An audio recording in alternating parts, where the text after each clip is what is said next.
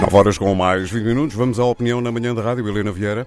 Depois do Natal, Adolfo Mesquita Nunes vem falar de um acontecimento violento no Brasil que pode também ser lido como um sinal de violência, de intolerância religiosa.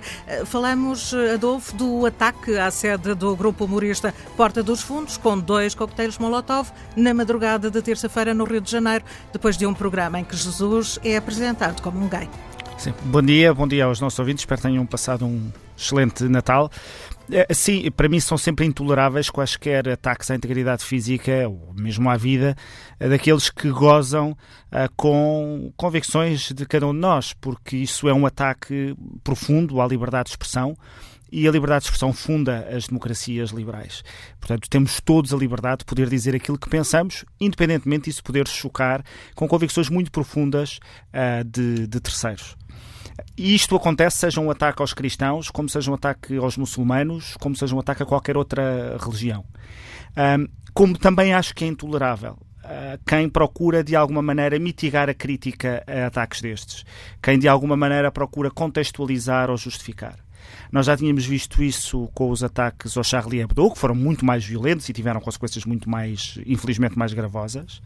Um, uma certa ideia de que há limites à possibilidade de gozarmos com os outros, e nomeadamente de gozarmos com a aspectos religião. tão profundos quanto a fé e a religião. Não, não há linhas vermelhas para o humor ou assuntos como a religião que devem ser poupados? Para mim, há muitas linhas vermelhas sobre aquilo que eu estou disposto a consumir, a gostar, a aplaudir ou até, de alguma maneira, a viabilizar. Um, e, portanto, aceito a ideia de que há ataques que são gratuitos, de mau gosto e que são perfeitamente dispensáveis. O que não podemos é dar o passo seguinte, que é então vamos definir de forma consensual e unânime que limites são esses para que ninguém os possa ultrapassar, porque isso então é vivermos em censura. E por isso a única arma legítima que cada um de nós tem para evitar uh, estar em contacto ou exposto a esses gozos, a, essas, a esses ataques, é não consumir.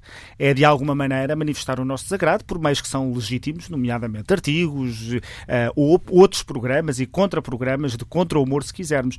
O que nós não podemos aceitar, ou pelo menos eu não consigo aceitar, é que há limites e que esses limites têm têm de estar legislados, que têm de estar regulados e que há uma comissão censória que se encarrega depois de verificar se isso, se os limites foram ou não foram ultrapassados.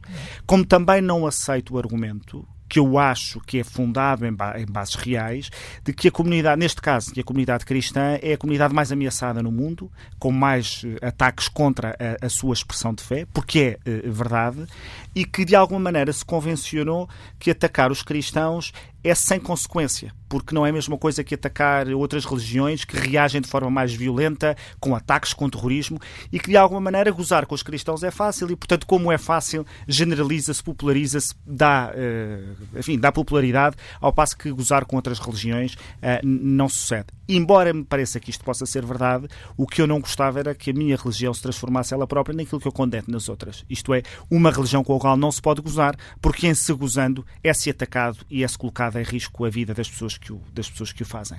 Acha, acha que este ataque pode também ser atribuído a um certo ambiente político que se vive no Brasil? Eu tenho muita dificuldade em fazer considerações dessas. Acho que quem uh, ataca, quem exerce violência, é responsável individual por isso mesmo.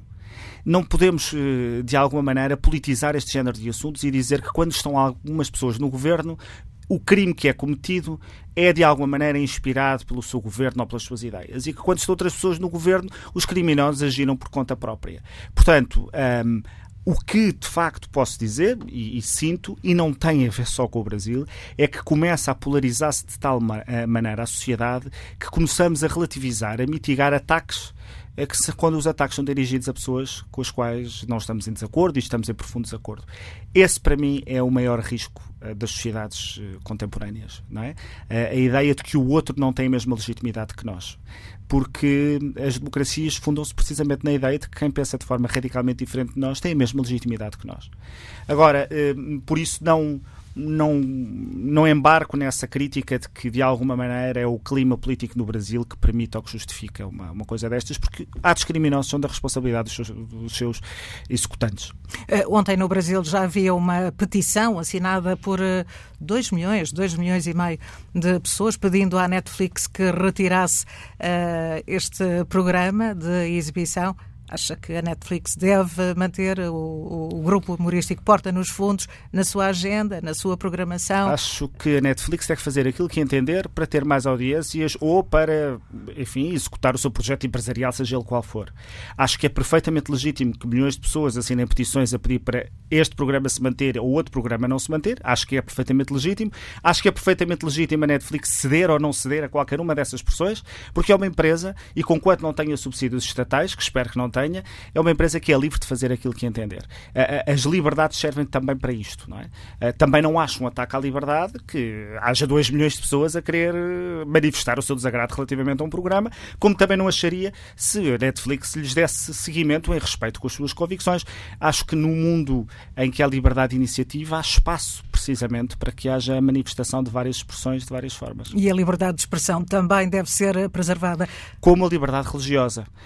não acha que um ataque por humor seja um ataque à liberdade religiosa. Eu defendo uh, que cada um de nós tem o direito a expressar a sua religião e viver a sua fé e não estou nada a favor daquelas pessoas que dizem que é dentro de casa que, que isso se vive. A fé é uma expressão viva da nossa personalidade e, portanto, procissões, manifestações religiosas na rua, tudo isso faz parte de uma vivência de fé e em liberdade religiosa.